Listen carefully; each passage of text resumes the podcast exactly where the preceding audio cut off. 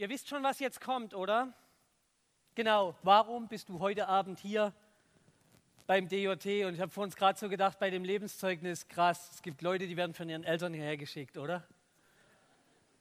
Habt ihr das zugehört? Vielleicht sind jetzt auch welche, die denken, scheiße, deshalb wollte die Mutter, dass ich hier bin. Ich habe lange Jahre hier mit den Leuten von dem Jugendtag und von Steps ähm, Jahreswechselfreizeiten gemacht. Wir durften das erleben, dass Leute auf Jahreswechselfreizeiten sich bekehrt haben, die die Freizeit von ihren Eltern zu Weihnachten geschenkt gekriegt haben und nur weil ihre Eltern nicht bereit waren, das gegen irgendwas anderes umzutauschen, dann am Ende auf die Jahreswechselfreizeit gefahren sind. Die wollten nicht, die haben uns das auch gezeigt beim Begrüßungsabend, dass sie das nicht wollen.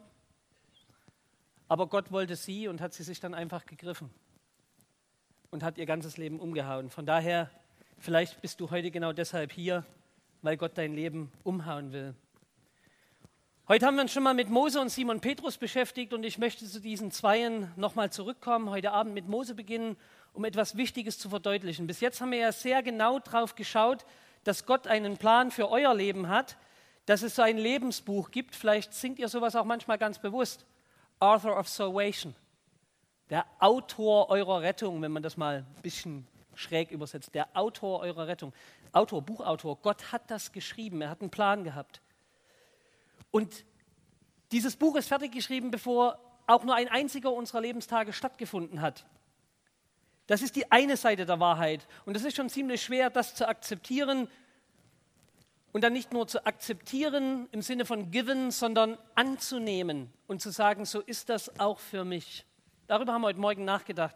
Ich glaube, heute Nachmittag bei dem Zeugnis von Esther, da wurde nochmal ganz deutlich, dass diese Vorherbestimmung das eine ist und nicht nur für irgendwelche biblischen Zeiten gilt, sondern dass man das auch heute erfahren kann. Diese krasse Geschichte von der Frau, die eigentlich dummerweise in der Bahn eine Station zu weit fährt und so Esther genau in ihre Hände läuft um, um beten zu werden von ihr. Und ich habe schon mal gesagt, vielleicht sind einige heute Nachmittag angesprochen worden, mal Buße darüber zu tun, dass sie sich diesen Plänen von Gott eigentlich immer wieder widersetzen wollen, immer wieder kein Ja dazu finden, Hemmungen haben, das anzunehmen. Wir haben darüber in dem Thema Forgiven nachgedacht. Und wer nicht dabei war, kann ja die Einheiten vielleicht auch nochmal im Internet nachhören, weil ich möchte jetzt auf diese Überlegung ein bisschen aufbauen. Es gibt nämlich bei so einem christlichen Jugendtag noch zwei gar nicht so kleine Gruppen, die mir ganz wichtig sind, aber die sich jetzt vielleicht noch gar nicht angesprochen gefühlt haben. Die eine Gruppe, die hat überhaupt keine Erfahrungen mit Gott gemacht. Bei Coworkers, wenn wir die jungen Freiwilligen ins Ausland schicken, gibt es so Bewerbertage. Und da ist ganz oft so, dass junge Leute sagen, wenn du fragst, warum willst du einen Auslandseinsatz machen, ich möchte mal was mit Gott erleben. Und genau genommen kommt dann in manchen Gesprächen raus, dass sie eigentlich sagen wollen, ich möchte mal Gott erleben. Das sind durchaus junge Leute, die das Taufbecken schon mal von innen gesehen haben, also nass und selber drin waren. Das sind Leute, die im Jugendkreis mitmachen, im Chorprojekt oder bei der Band mitspielen und dann trotzdem, also wenn man dann so ein bisschen nachfragt, sagen, weißt du was, ich habe das einfach runtergespult, da war nichts. Irgendwie gibt es so eine Art Gebetsleben, aber auch nicht so nachhaltig und dauerhaft. Sie laufen mit, weil ihre Eltern sie irgendwie dazu gezwungen, genötigt oder gebeten haben erscheinen regelmäßig in der Gemeinde und genauso regelmäßig geht die Predigt zu dem einen Ohr rein und zu dem anderen Ohr wieder raus. Und ich möchte das nicht vorwurfsvoll sagen. Ein Mensch, der nie mit Gott angefangen hat, der kann mit Gott ja auch logischerweise nicht weiterkommen. Und wenn wir heute über dieses Forgiven und über dieses V in Forgiven reden, dann möchte ich damit ganz bewusst niemand überfordern, der noch nicht mal mit dem F angefangen hat der das noch nicht mal für sich erfahren hat, was Vergebung eigentlich bedeutet. Und mir ist ganz, ganz wichtig, dass wir heute nicht auseinandergehen und irgendjemand glaubt, er müsse hier etwas leisten aus eigener Kraft. Die Gnade Gottes, und das ist ja das Krasse dran, die hilft uns sogar, diese Umkehr zu machen, weil wir aus uns selbst heraus gar nichts Gutes tun können. Wir kommen alle aus so Gemeinden, wo Heiligung eine große Rolle spielt.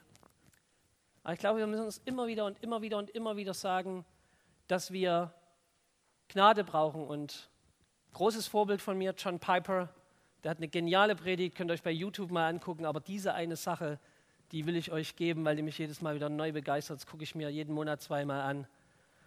Da predigt er so und dann will er eigentlich nur sagen, es kommt niemals so weit, dass du das Evangelium nicht mehr brauchst.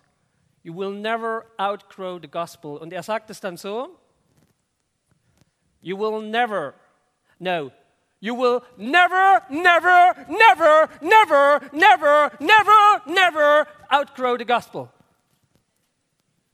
Und das müssen wir uns auch mal ranschreien lassen. Wir werden immer das Evangelium brauchen. Das ist kein One-Stop-Shop, wo man mal hingeht nach Golgatha und dann ist alles fein. Und ich fand das gerade sehr stark in diesem Zeugnis, dass nochmal jemand sagt, nee, danach ist nicht alles super, weil wir vielleicht nochmal hin müssen und nochmal hin müssen. Es gibt diese eine Vergebung der Sünden.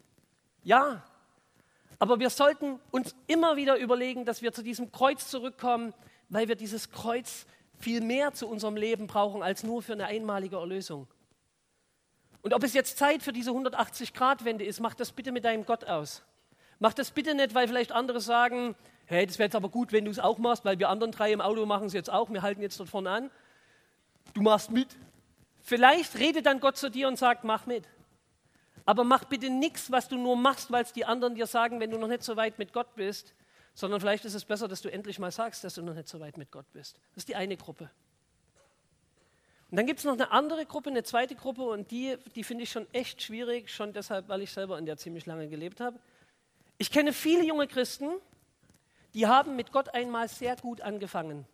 Jahreswechselfreizeit, Jugendtag, Strandmissionseinsatz, Kurzzeiteinsatz im Ausland. Man hat Gottes Reden sehr, sehr deutlich gehört. Sie konnten gar nicht mehr anders, als ihr Leben Gott zu übergeben. Das war eine echte Hingabe. Aber dann kam der Alltagstrott zurück. Dann gab es Rückschläge, dann gab es Enttäuschungen. Und irgendwie Ihr wisst wahrscheinlich schon, die, die ich jetzt anspreche, die wissen, was ich meine. Irgendwie wurde das Ganze ziemlich lau, dann wurde es flau und dann hörte es auf. Man ist dann trotzdem hier dabei, gar keine Frage. Also in Dillenburg werden, werden die jungen Leute hingebracht, man braucht Fahrer, ja, muss ja jemand fahren, ne? also fahre ich, ne? gehöre ja dazu. Aber man ist nicht mehr mit dem Herzen dabei, man spult das Programm in der Gemeinde nur noch ab, man fühlt gar nichts mehr, man füllt nur noch einen Stuhl.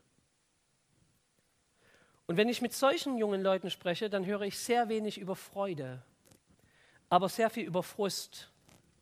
Obwohl unglaublich große Begabungen da sind, obwohl man schon tolle Zeiten mit Gott hatte, obwohl das Leben eigentlich ganz anders sein könnte, von Gott auch ganz anders angelegt ist und sich die meisten meiner Gesprächspartner sogar ein ganz anderes Leben wünschen.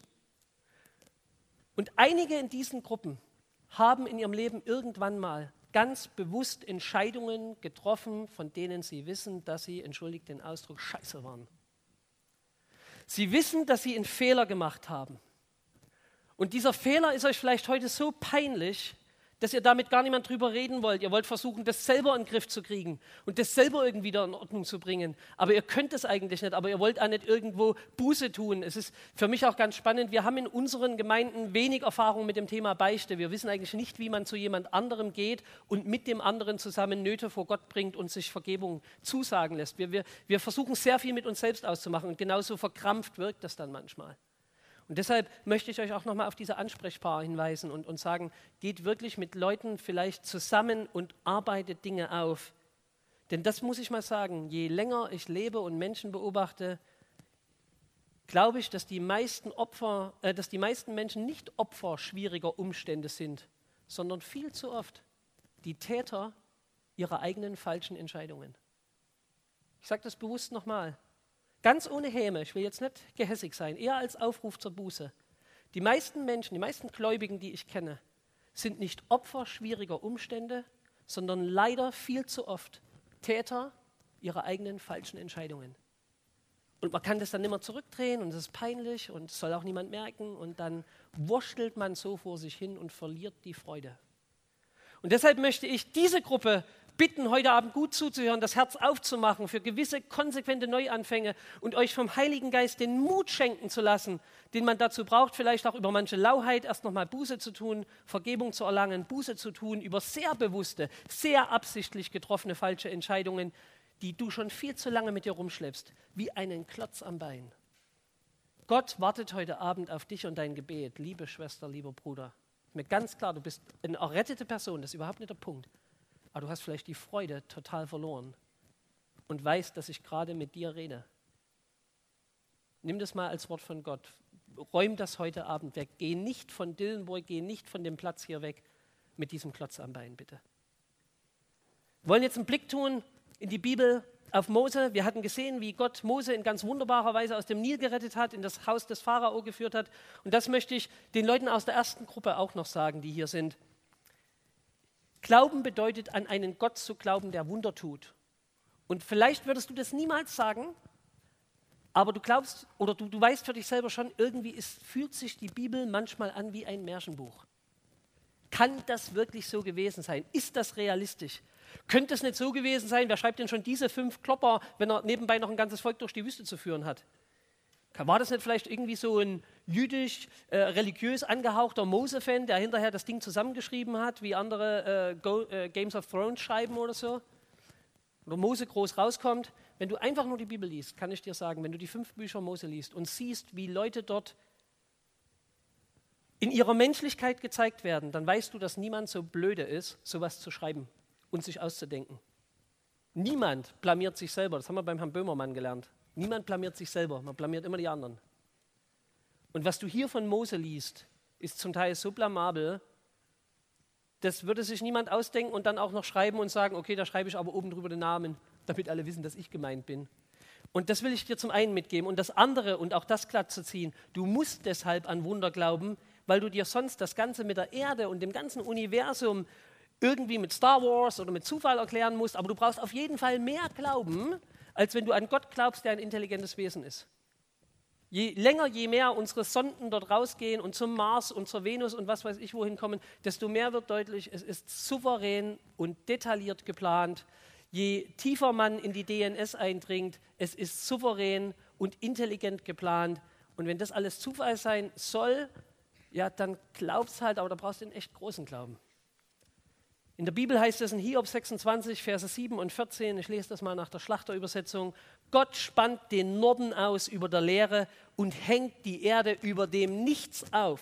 Siehe, das sind die Umrisse seiner Wege. Wie leise ist das Wort, das wir davon vernehmen. Aber den Donner seiner Macht, wer versteht ihn? Es ist mir ganz wichtig, euch das zu sagen. Glauben ist ein Festhalten an Dingen, die man nicht sieht. Und wenn du heute Abend auf ultimative Beweise wartest, um zu sagen, jetzt hat Gott zu mir geredet. Ich habe Leute kennengelernt, die können sogar den brennenden Busch wegerklären. Aber nicht, weil sie ein Problem haben mit dem Busch, der nicht verbrennt, sondern weil sie ein Problem damit haben, dass aus dem Busch Gott zu ihnen redet. Und vielleicht müssen diejenigen, die die Bibel ein bisschen in Zweifel ziehen, sich mal ganz ehrlich fragen, warum sie diese Motive haben. Ist es mit dem Universum so ein großes Problem, wie es entstanden ist? Hm, macht für deine 80 Jahre hier auf der Erde nicht so einen fetten Unterschied. Aber wenn da Gott ist, macht es großen Unterschied schon für 24 Stunden. Nimm das einfach mal mit. Jetzt aber zum Bibelwort. Wir hatten in Apostelgeschichte 7, Verse 20 bis 22 gelesen. Ich lese das wieder nach der Elberfelder. Ein schönes Bild dazu hier von meinem Hotel aus Ägypten. Die haben das alles an die Wand gemacht für mich. War voll die Predigtvorbereitung. In dieser Zeit wurde Mose geboren und er war schön für Gott. Und er wurde drei Monate aufgezogen im Haus des Vaters. Als er aber ausgesetzt worden war, nahm ihn die Tochter Pharaos zu sich und zog ihn auf, sich zum Sohn. Und Mose wurde unterwiesen in aller Weisheit der Ägypter. Er war aber mächtig in seinen Worten und Werken. Wir hatten diese Hineinbestimmung schon angesehen. Mose wurde mitten hineingeboren in diese Situation. Und jetzt flip rüber zum Hebräerbrief. Dort finden wir das nochmal in einer bisschen anderen Version. Durch Glauben wurde Mose nach seiner Geburt drei Monate von seinen Eltern verborgen, weil sie sahen, dass das Kind schön war und sie fürchteten das Gebot des Königs nicht. Durch Glauben weigerte sich Mose, als er groß geworden war, ein Sohn des Pharaos zu heißen und zog es vor, lieber zusammen mit dem Volk Gottes geplagt zu werden, als den zeitlichen Genuss der Sünde zu haben, indem er die Schmach des Christus für größeren Reichtum hielt als die Schätze Ägyptens, denn er schaute auf die Belohnung. Durch Glauben verließ er Ägypten und fürchtete, fürchtete die Wut des Königs nicht, denn er hielt standhaft aus, als sehe er den Unsichtbaren. Und das klingt jetzt überhaupt nicht mehr nach von Gott geschriebene Seiten im Lebensbuch. Das klingt jetzt ziemlich nach eigenen Entscheiden. Durch Glauben weigerte sich Mose, als er groß geworden war, und er zog es vor. Das ist eine bewusste Entscheidung. Er weigerte sich, ein Sohn des Pharao zu heißen. Und wir haben hier dieses Bild der, der, mit der Macht. Und ich möchte dich schon mal kurz darauf hinweisen, wenn du dieses schöne Bild hier siehst von, von diesem Mose und mal ganz kurz zurückgehst. Historienfilme, Museen, Archäologiebücher, Geschichtsunterricht, Ägypten, geheimnisvolle Pyramiden, Grabbeigaben total wertvoll, fast immer alles aus purem Gold, edelste Stoffe und Kleider, Ketten, Diademe, Zepter voller Diamanten, andere kostbare Edelsteine in Massen. Das sind die Reichtümer, an die man bei Mose denken sollte, wenn man sagt, er war Sohn des Pharao. Und er entscheidet sich dagegen. Als ich gestern hierher gefahren bin, war vor mir ein Lamborghini auf der Gerade von Schriesheim hoch nach Mannheim. Es war schön. Für die drei Sekunden, die ich hinter ihm war, klang es gut. Ich habe schon gesagt, meine Frau ist echter Fast and Furious Fan. Bei uns gibt es Fast and Furious Partys die ganze Nacht durch manchmal. Das ist meine Frau.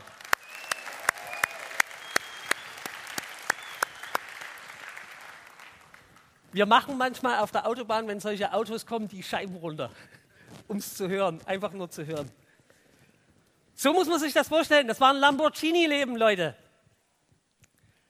Und er lässt es sein und sagt, Fiat Cinquecento, also 500er Fiat, sagt man in Stuttgart, ist okay. Und wenn es sein muss, laufe ich auch. Mose traf die eigene Entscheidung, um die Rolle einzunehmen, die ihm im Gott, von Gott vorgeschriebenen Lebensbuch von seinem Schöpfer zugedacht war. Und irgendwie ist es wieder wie bei dem Andreas heute Nachmittag mit dieser Speisung der 5000. In dieser Situation zwischen Jesus und Philippus haben einen Dialog miteinander und zur selben Zeit ist Andreas hier mit dem kleinen Jungen. Und Andreas entscheidet sich, diesen kleinen Jungen zum Herrn Jesus zu bringen, während der Herr Jesus hier drüben sagt, ich weiß schon, was ich mache, aber erstmal tue ich so, wie wenn der Philippus mit Geld das Brot kaufen könnte. Das ist hier eine Entscheidung, obwohl die Lebensbücher klar geschrieben sind, die er total autonom trifft. Und das ist heute Abend so eine ganz spannende Geschichte. Dieses Lebensbuch ist real. Ich glaube daran, dass du deinen Tag morgen nicht ändern kannst, aber Gott ihn schon kennt. Aber du wirst dich für diesen Tag morgen entscheiden müssen. Und genauso wie manche im Abi mal vorsichtshalber Französisch abwählen, damit es nicht ganz so bitter wird in der Prüfung, so hat der Mose sich irgendwann entschieden, diesen Königssaal abzuwählen und all das süße und schöne Leben. Und so wie er die Wahl hat, hast du die Wahl. Er hätte dort auch bleiben können. Er hätte auch sagen können, dass da draußen geht mich alles nichts an. Ich hatte das große Glück gehabt, in der richtigen Familie aufzuwachsen. Ich habe das große Glück gehabt, dass mich die Pharaonentochter aus dem Schilf gezogen hat. Was gehen mich die Leute da draußen an, die da draußen sterben? Es ist deine Entscheidung. Das ist aber bei Mose auch alles nicht so einfach gewesen. Wenn ihr in Apostelgeschichte 7 reinschaut, ab Vers 23, da sagt Stephanus in seiner Predigt, als er aber ein Alter von 40 Jahren erreicht hatte, kam es in seinem Herzen aus, nach seinen Brüdern, den Söhnen Israel, zu sehen. Und als er einen Unrecht leiden sah, verteidigte er ihn und rächte den Unterdrückten, indem er den Ägypter erschlug. Er meinte aber, seine Brüder würden verstehen, dass Gott ihnen durch seine Hand Rettung gäbe. Sie aber verstanden es nicht. Und ich frage mich die ganze Zeit, wie Moses sich das so vorgestellt hatte. Morgens, die Daunendecke wird von zwei äthiopischen Dienern weggezogen. Wir gehen runter in den Palast, lecker Frühstück. Dann ein paar Regierungsgeschäfte als Pharaonensohn. Nach dem Mittagessen raus aufs Pferd, raus zu den Ziegeleien, zwei Ägypter killen, Sachenordnung bringen und abends wieder zurück im Palast zum Baden so der 007 von Theben oder so. Ich frage mich, wie er sich das vorgestellt hat. Wie wollte er denn mit dem Rettung bringen? Und ich weiß nicht, ob er so gedacht hat, vielleicht geht irgendwie beides zusammen, so ein bisschen Palast und ein bisschen Retter. Du kannst doch nicht Sohn der Pharaonentochter sein und zugleich der Spartakus für die Israelis.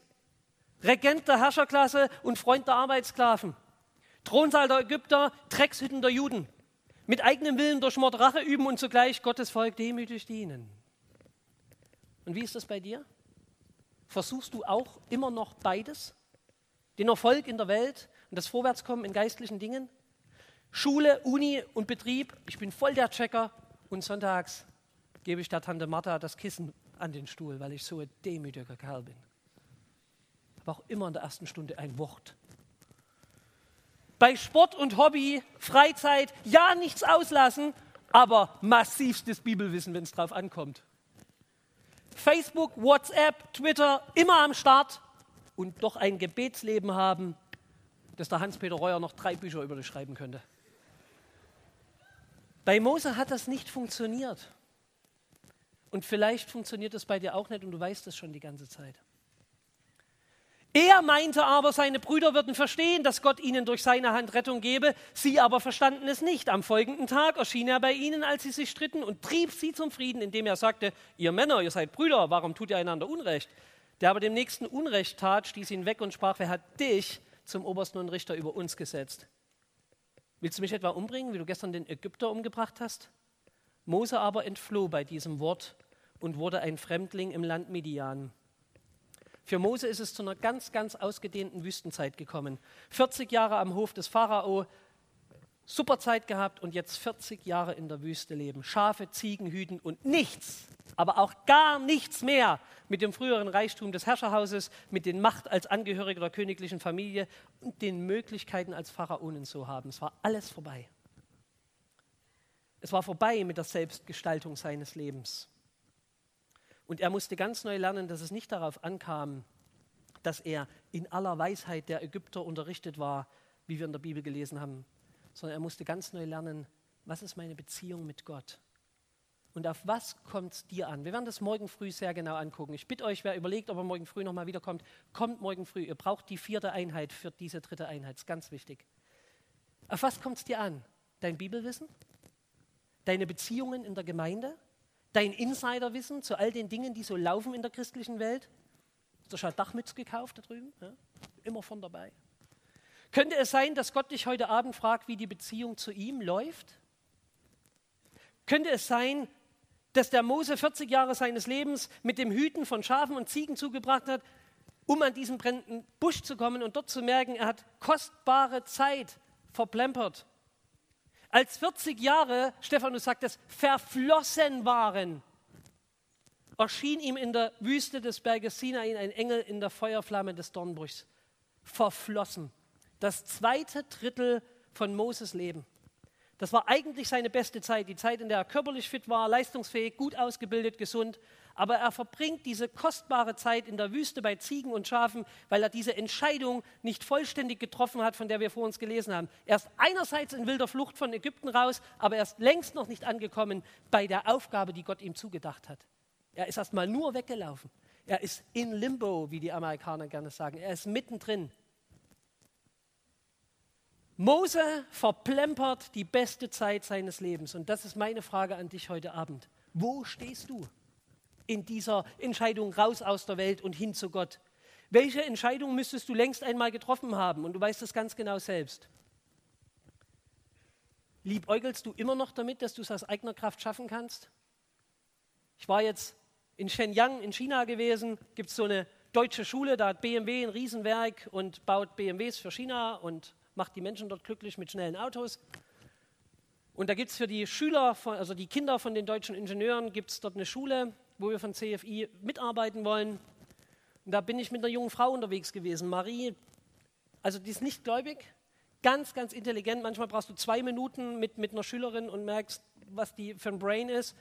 Und es kam dann so ein bisschen, ja, sie weiß noch nicht genau, ob sie Harvard oder Princeton macht hinterher. Aber ich sage euch was, gelehrt sein in aller Weisheit der Ägypter, trotzdem, the sky is the limit, wisst ihr?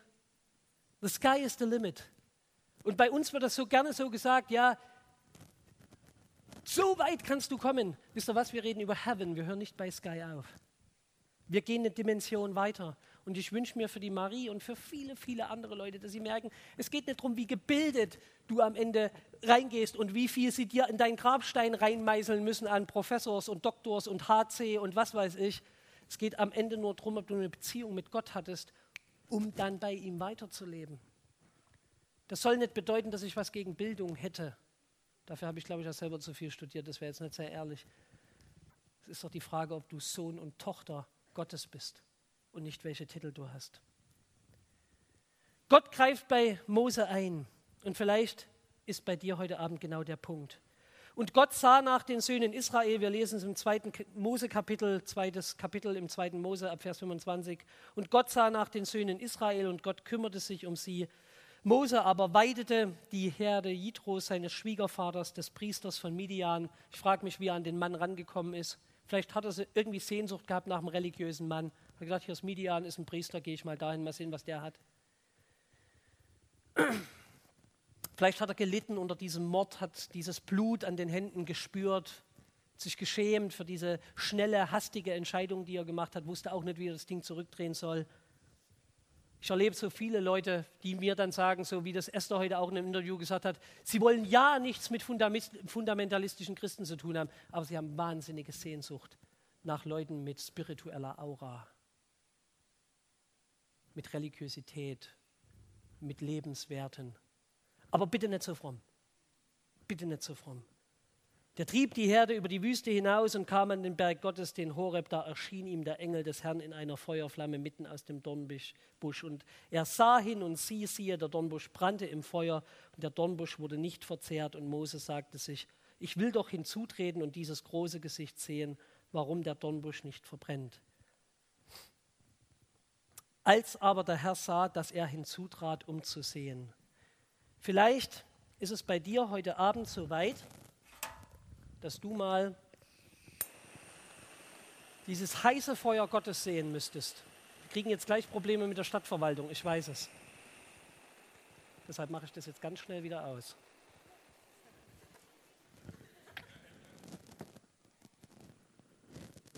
Kleine praktische Anwendung. Gottes Feuer hört nicht auf zu brennen, wenn du es willst, sondern wenn er will. Und vielleicht brennt heute Nacht das Feuer bei dir in der Hütte und in deinem Zimmer und in deiner Seele und du kommst nicht zur Ruhe, weil du weißt, er lässt den Dornbusch für dich brennen. Weil er nicht will, dass du ein Drittel deines Lebens verplemperst, wie die Leute, über die ich heute früh geredet habe, die sechseinhalb Tage in der Woche ohne Gott auskommen und dann am Samstag trotzdem, Sonntag trotzdem in die Gemeinde rennen und total fromm tun. Weil er das nicht mit dir will, sondern weil er für dich ein erfülltes Leben jetzt will für die volle Zeit deines Lebens. Und das ist deine Entscheidung, ob du das willst. Das Lebensbuch für dich, in dem das möglich wäre, hat er fertig geschrieben. Er kommt, um zu sehen. Er will sehen, was dort passiert. Und vielleicht will Gott dich heute Abend mal einladen, endlich mal zu sehen, was er für dich hat. Und als wenn dieser visuelle Reiz nicht ausreichen würde, redet eher zu ihm. Ich weiß nicht, vielleicht habe ich es vor uns nicht ganz mitbekommen, als die Schwester das hier von vorgelesen hat. Ich glaube, sie hat es gar nicht vorgelesen. Dieses Mose, Mose, was er ruft. Es gibt nur sieben Bibelstellen in der Bibel, wo Gott zweimal Menschen mit Namen ruft. Abraham, Abraham. 1. Mose 22. Jakob, Jakob. 1. Mose 46. Mose, Mose, hier in 2. Mose 3. Samuel, Samuel in 1. Samuel 3. Martha, Martha in Lukas 10. Simon, Simon in Lukas 22. Saul, Saul in Apostelgeschichte 9. Du kannst ganz einfach sehen, es geht um Männer und Frauen, es geht um junge Leute wie Samuel und alte Leute wie Jakob. Es geht um Söhne und Väter, es geht um Menschen, die Gott unbedingt nachfolgen wollen wie Abraham und Menschen, die Jesus verfolgen wie Saulus. Gott redet und manchmal spricht er Namen zweimal aus und er macht es nur aus einem Grund, weil er will, dass du endlich hörst und nicht nur siehst, sondern ihm endlich zuhörst. Und vielleicht hast du all das, was ich bis jetzt gesagt habe, schon alles mal gehört. Das ist gar nichts Neues dabei, warum ich hierher kommen soll. Vielleicht will es Gott dir nur ein zweites Mal gesagt haben und fängt heute Abend an und sagt dir, ich will es dir nochmal sagen. Heute Abend ruft dich Gott zum zweiten Mal bei deinem Namen, weil es ihm wichtig ist, dass du ihn hörst und weil er eine Aufgabe für dich hat und weil er nicht möchte, dass du dein Leben verplemperst. Und Mose antwortete, hier bin ich. Und er sprach, tritt nicht näher heran, zieh deine Sandalen von deinen Füßen, denn die Stätte, auf der du stehst, ist heiliger Boden. Und dann sprach er, ich bin der Gott deines Vaters, der Gott Abrahams, der Gott Isaaks und der Gott Jakobs. Da verhüllte Mose sein Angesicht, denn er fürchtete sich, Gott anzuschauen. Mose kommt zur Gottesfurcht. Er erkennt, mit wem er es zu tun hat. Und vielleicht muss das bei dir heute Abend auch einmal passieren, dass du noch einmal neu erkennst, mit wem du es eigentlich zu tun hast. Welche Kraft ist in Gott und bei seinem Wort. Mose erkennt, mit wem er es zu tun hat. Und es gibt nur eine einzige Antwort. Hier bin ich. Ein Mensch, der wirklich Gott begegnet, kann eigentlich gar nicht mehr anders, als sich ihm zur Verfügung zu stellen oder ihm offen ins Angesicht abzusagen. Die Wahl hast du. Die Wahl hast du. Aber entscheiden musst du dich, wie du mit dieser Gottesbegegnung umgehst.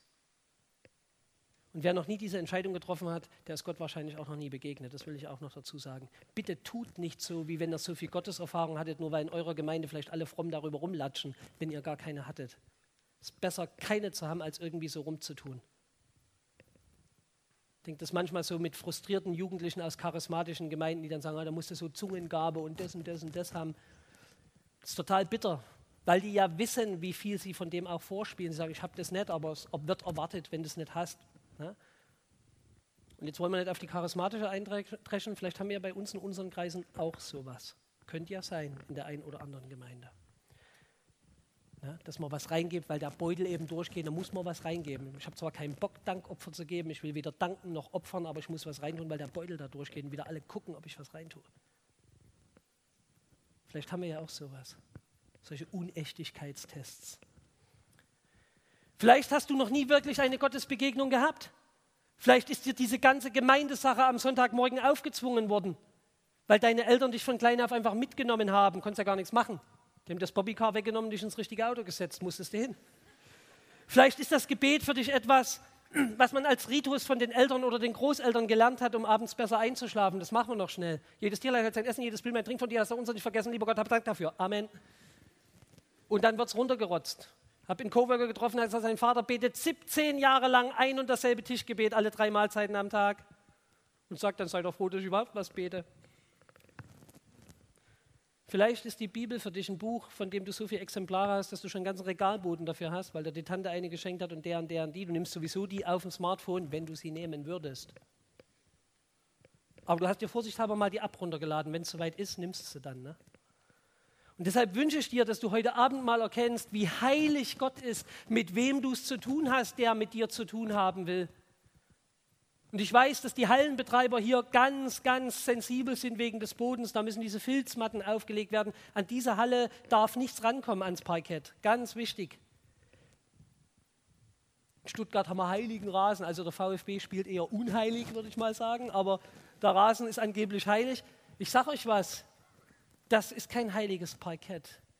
Aber Gott kann für dich heute Abend aus dem Boden hier, heiligen Boden machen und dir sagen, zieh mal deine Schuhe aus.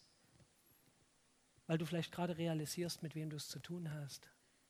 Ich bin's, dein Schöpfer, der mit dir redet und mit dir reden will.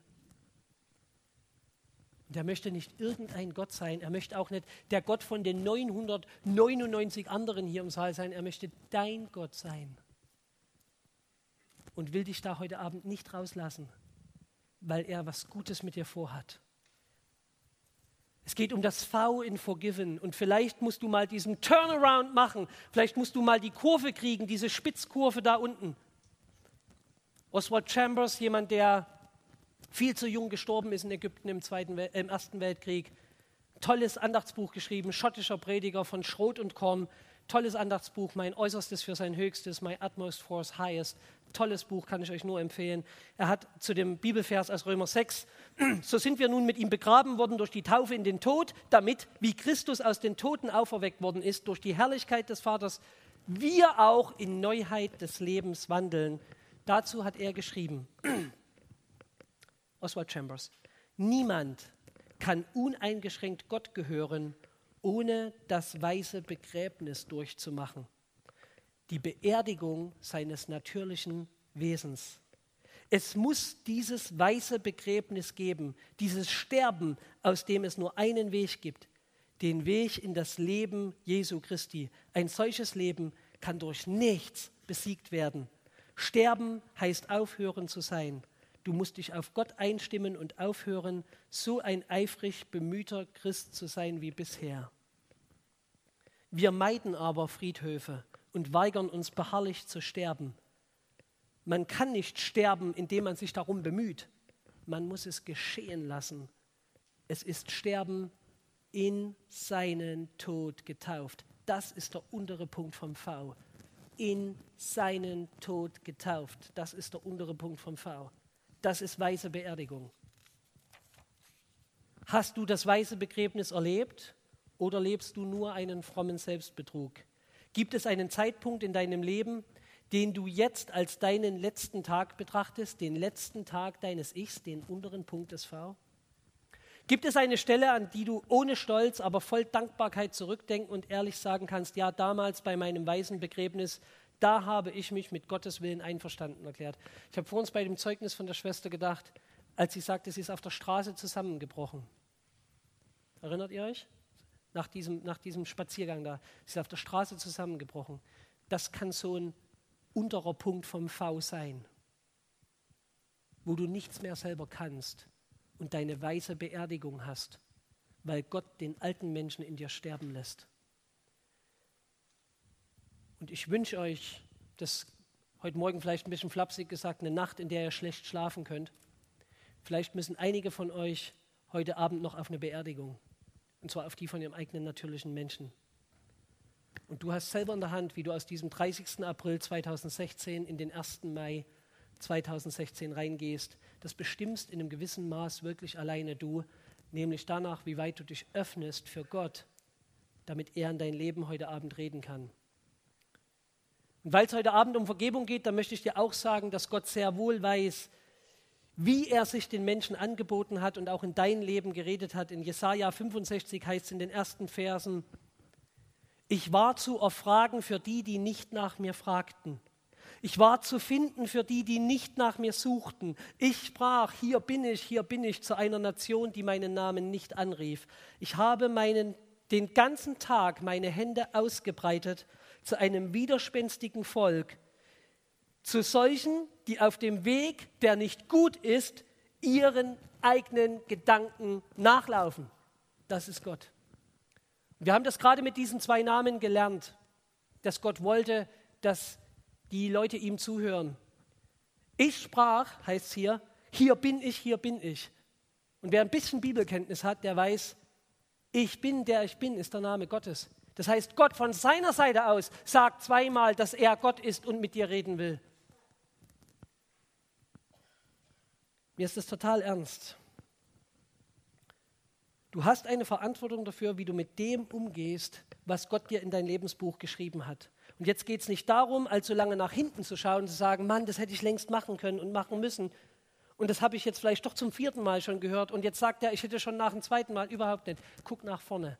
Guck nur in diese Nacht, guck nur in diesen Abend rein und überleg dir mal, ob es jetzt für dich dran ist, das Ding durchzuziehen. Bei Mose am Dornbusch ging es nicht um die Frage, ob Mose in seiner Zeit als Pharaonensohn die Sache völlig falsch aufgezogen hat. Es ging überhaupt nicht um die Frage, ob Mose nicht doch ganz schön überheblich auf seine eigenen Kräfte vertraut hatte. Es ging auch nicht um die Frage, ob Mose genau genommen ein feiger Mörder war, der vor seiner Bestrafung einfach fortgelaufen ist. Darum ging es überhaupt nicht.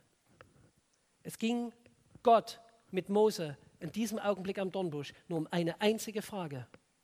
Welche Beziehung hast du zu mir? Mose, vertraust du mir? Vertraust du mir sogar dein Leben an? Glaubst du, dass ich dein Lebenstagebuch geschrieben habe? Und ganz klar, natürlich hat diese eine Begegnung mit Gott Moses Leben total umgekrempelt und umgestellt. Aber da waren auch Gefühle der Unsicherheit. Würden sie mich annehmen? Würden sie mir vertrauen? Und vielleicht hast du heute Abend auch solche Fragen. Was sollen die anderen über mich denken? Werde ich nicht ausgelacht, wenn ich am Sonntagnachmittag nach Hause komme und sage, ich habe einen Neuanfang mit Jesus gemacht, dorthin, wo mich alle kennen? Wird man mich ernst nehmen, wenn ich mit Gott jetzt wirklich einen ehrlichen Neuanfang will? Bei Mose liest sich das in 2. Mose 4 so. Da antwortete Mose und sagte, und wenn sie mir nicht glauben und nicht auf meine Stimme hören, sondern sagen, der Herr ist dir nicht erschienen, da sprach der Herr zu ihm, was ist in deiner Hand? Er sagte ein Stab und er sprach, wirf ihn auf die Erde. Da warf er ihn auf die Erde und er wurde zu einer Schlange und Mose floh vor ihr. Floh vor ihr. Der Herr aber sprach zu Mose, strecke deine Hand aus und fasse sie beim Schwanz. Da streckte er seine Hand aus und ergriff sie und sie wurde in seiner Hand zum Stab, damit sie glauben, dass dir der Herr erschienen ist, der Gott ihrer Väter, der Gott Abrahams, der Gott Isaaks und der Gott Jakobs. Dieser Stab war für Mose ganz vertraut. Es war sein täglicher Begleiter gewesen. Er hatte so einen Hirtenstab sich besorgt, um für diese Ziegen und Schafe da zu sein. Der kannte das ganz genau. Und vielleicht fragt dich heute Abend Gott auch, was hältst du die ganze Zeit in deiner Hand? Was ist dir so vertraut, dass du das nicht weggeben willst, obwohl es doch eigentlich Gott gehört? Und vielleicht sind es Talente, vielleicht sind es Begabungen. Esther hat das heute kurz angetippt, dass sie Angst hatte, dass Gott ihr was wegnimmt und er hat ihr diese Beziehung weggenommen mit diesem ersten Freund. Hast du vor sowas Angst, dass du weißt, du hast eine Beziehung, die vielleicht vor Gott so ist, dass sie nicht halten wird? Lässt du dich dann lieber auf Gott ein oder auf deine Beziehung? Hast du Dinge, die du für dich behalten willst, die du dann einsetzen willst, wenn du es für richtig hältst? Oder sind es vielleicht Ängste oder Sorgen, die du festhältst, wo du sagst, ich weiß ja nicht, wie das wird und weil es Gott vielleicht auch nicht weiß, sage ich lieber gar nichts und halt das krampfhaft fest, was ich habe. Lieber habe ich meine Angst als die Unsicherheit, mir von Gott meine Angst nehmen zu lassen, weil wer weiß, was dann kommt. Mose war schön für Gott, so sagt uns die Bibel, wie wir heute gelesen haben. Gott hat keine Angst vor den Ängsten von Mose gehabt. Und Gott hat auch keine Angst vor deiner Angst. Die Sorgen von Mose haben Gott nicht besorgt gemacht und deine Sorgen machen Gott auch nicht besorgt. Gott ist Gott. Er wusste, dass alle Begabungen von Mose Gaben waren, die Gott ihm vorher gegeben hatte. Da war jetzt keine große Überraschung dabei. Wenn Mose gesagt hätte, ich kann auch Gameboy, hätte Gott gesagt, es ist jetzt ganz schön früh, dass du das schon weißt, aber stimmt, du kannst. Und wenn Mose gelehrt war in aller Weisheit der Ägypter, dann war das nur deshalb so gekommen, weil Gott vorher im Lebensbuch von Mose so festgelegt hatte, dass er bei der Pharaonentochter ausgebildet wird und alle diese Weisheit lernen wird.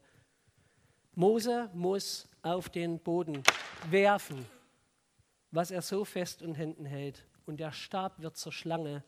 So gefährlich, dass Mose sogar weggeht davor. Und vielleicht musst du auch mal weglaufen vor dem, was du fest in Händen hältst und ein bisschen Abstand dazwischen kriegen. Und dann fordert Gott Mose auf, diese Schlange wieder zu nehmen und er sagt es so, dass er sagt, fasse sie am Schwanz an. Jetzt haben wir hier eine junge Frau, die im Kongo gelebt hat und in Sambia, oder nur in Sambia, glaube ich nur noch.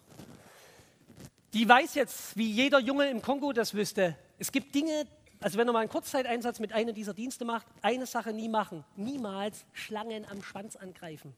Hm? Weil die Schlange kommt dann mit dem Kopf zu ihrem Schwanz, wo deine Hand ist. Und dann wird es schwierig. Immer greift man eine Schlange direkt hinterm Kopf an. Möglichst auch nicht mit der Hand, sondern mit dem Stab. Aber kongolesische Jungs habe ich auch schon gesehen, die das mit der Hand gemacht haben, um zu zeigen, wie cool sie sind. Kongolesische Jungs sind cooler, als ihr denkt. Müsst alle mal in Kongo kommen mit Coworkers, mal das sehen. Hey, Gott setzt Mose einem Risiko aus, weil es könnte sein, dass Mose tödlich gebissen wird. Und wisst ihr was? Das ist der Nachweis dafür, dass du dein Leben ganz in Gottes Hand gibst. Dass du sagst, und wenn diese weise Beerdigung ist und wenn ich sterbe, dann sterbe ich eben, weil alles, was danach kommt, lebe ich mit Jesus. Vielleicht muss mal was sterben und du musst mal das volle Risiko eingehen, dass Gott deine Begabungen umwandelt, sterben lässt und dafür ganz andere nach vorn kommen lässt. Und vielleicht wehrst du dich dafür, weil du das schon längst ahnst, dass du diesen Prozess nicht in deinen Händen halten wirst. Den hält Gott in seinen Händen. Dieser Stab, der wurde für Mose später so wichtig. Er setzt den Stab ein, um die Plagen über Ägypten zu geben. Er setzt den Stab ein am Schilfmeer, damit das Volk trocken durchgehen kann. Er nimmt den Stab oben auf den Berg und hält ihn hoch, damit Israel Amalek besiegen kann. Aber wisst ihr was? Der Stab von Mose war das Instrument, das er so missbraucht hat, dass er am Ende nicht ins gelobte Land konnte. Weil er dann auf den Felsen draufschlägt, 4. Mose 20 ist das, von dem Gott gesagt hatte, du sollst mit dem Felsen nur reden, aber er schlägt drauf. Für mich immer noch merkwürdig, Gott lässt diesen Stab in der Situation sogar funktionieren, Es kommt Wasser aus dem Felsen, wie Mose das will. Aber ganz spannend, Gott sagt hinterher, weil du das gemacht hast mit diesem Stab, lasse ich dich nicht ins gelobte Land.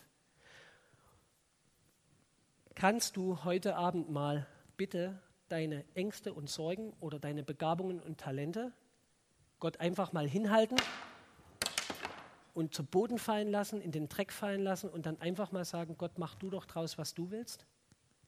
Und wenn du es dann wieder annimmst, dass du es dann annimmst als von Gott geschenkt und nur noch so verfügbar, wie es Gott will.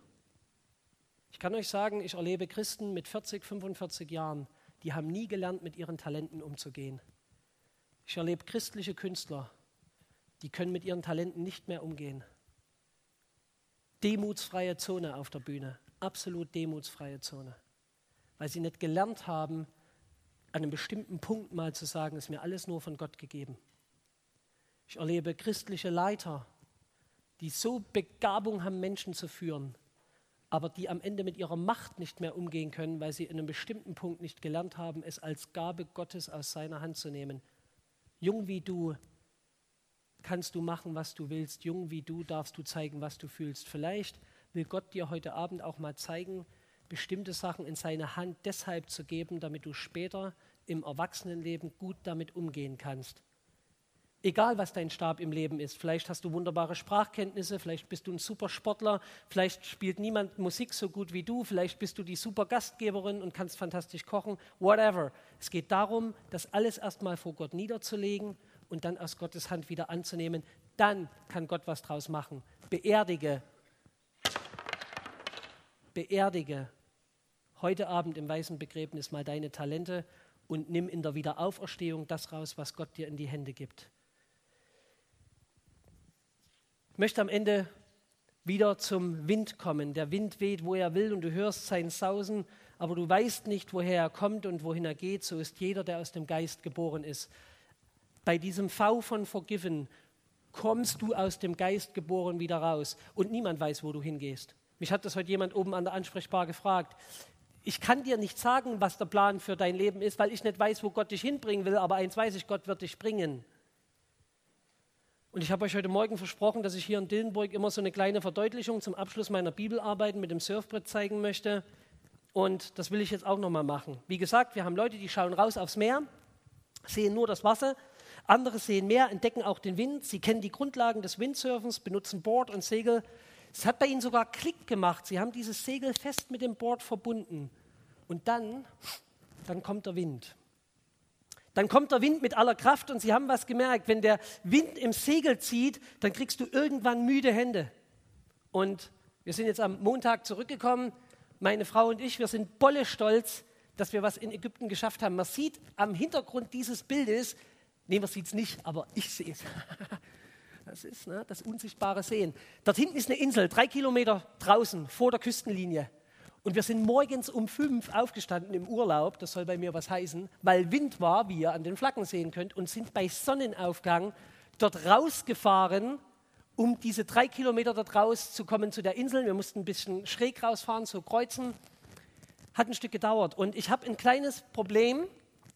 Ich kann noch nicht so gut surfen und ich wollte nicht das Segel ruinieren. Und ihr kennt vielleicht diese Trapezgürtel, die man dann so anlegt.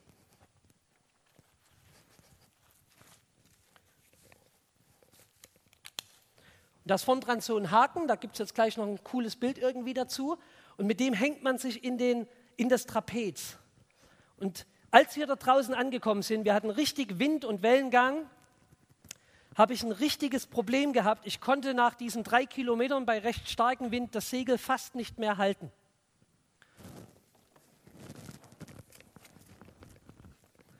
Du hängst dann so dran und du hältst das und du schaffst das einfach nicht mehr das Ding zu halten. Wir werden die Hände langsam hart. Und wir kamen dann draußen auf dieser Insel an, es gab Frühstück und dann sagte mein Surflehrer, ich werde das jetzt nicht simulieren, weil das hier nicht geht. Weißt du, was du mal machen müsstest? Du müsstest mal deine Hände vom Mastbaum wegkriegen. Du musst mal echt lernen, mit Trapez zu fahren. Du musst mal lernen, mit diesem Haken in diese Trapeztampen einzuhängen und mit deinem Körper das Segel zu lenken. Und nicht dauernd zu denken, dass du es so halten kannst, weil, so wie du jetzt fährst, kannst du zwar hin und her fahren, aber du wirst nie bei vollem Wind fahren, nie, weil du das nie hältst. Du musst lernen, mit Trapez zu fahren. Und das ist meine kleine Anwendung an euch heute Abend. Hoppala. Vielleicht müssen einige von euch mal lernen, die Hände loszukriegen von dem Stab ihrer Begabungen oder von diesem elenden Versuch, dauernd das Lebenssegel selbst lenken zu wollen, haben schon ganz steife Hände davon, können es kaum noch halten, weil sie sich nicht darauf verlassen wollen, sich in diesen Haken einzuhängen. Vielleicht kannst du das Bild noch mal kurz draufnehmen auf den Monitor mit dem Haken. Der Haken hält. Und Gott will, dass du einhängst bei ihm.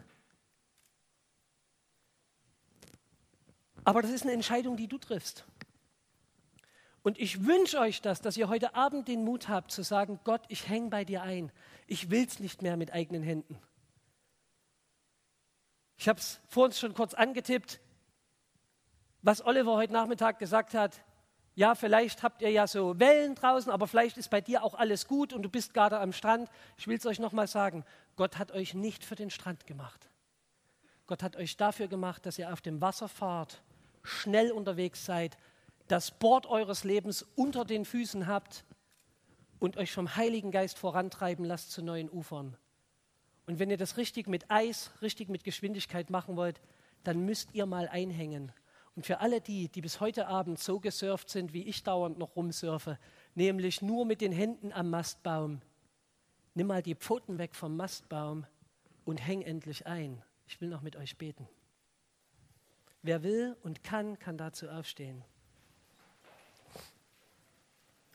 Herr, du bist Gott und du willst für uns alles sein. Du hast den Wind geschaffen, dich selbst im Heiligen Geist gegeben, weil du uns voranbringen willst zu neuen Horizonten, zu neuen Ufern, zu neuen Seiten unseres Lebensbuches, die du längst für uns geschrieben hast. Aber du weißt auch, wie sehr wir Menschen Mensch sind, wie gern wir alles selbst unter Kontrolle haben und versuchen, mit eigenen Händen und Kräften alles zu lenken, wie wir immer wieder zu feige sind, um uns ganz an dich zu hängen und uns darauf zu verlassen, dass die Verbindungen zu dir uns weiterbringt als alle unsere eigenen schlauen Pläne und Ideen und Weisheiten.